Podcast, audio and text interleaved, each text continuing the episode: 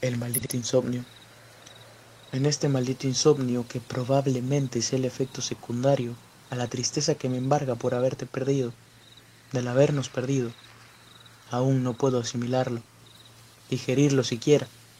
Es totalmente injusta la forma en que acabó todo. Jamás me sentí tan impotente y reprimido por una acción. Pero dime, ¿qué podía hacer yo? Si algo puedo decirte es que di absolutamente todo de mí en estos años Jamás amé a alguien lo que te amé a ti. Jamás sacrifiqué tanto por alguien. Jamás cambié tanto para poder quedarme con alguien.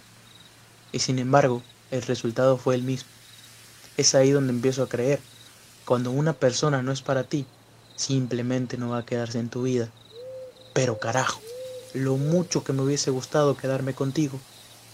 Haber llevado a cabo todos nuestros planes.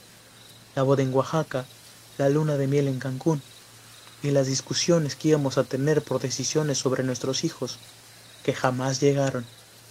Si algo puedo decirte, es que te amo, y porque te amo, y porque veo que no paramos de dañarnos el uno al otro, decido alejarme. Y no, no me confundas, no me voy porque no te ame, no me alejo porque yo quiera hacerlo, pero sé lo débil que soy contigo, mujer, y si no me alejo, voy a terminar arrastrándome a ti. Soy débil ante ti y a los recuerdos y sentimientos que me provoca tu presencia. Puedes llamarlo cobardía si tú quieres. Yo le digo prevención, aunque créeme, no termino por dejar de sentirme un maldito cobarde. En este maldito insomnio me acuerdo de ti, de nosotros y nuestros recuerdos. Me dejo llenar de pena y soledad.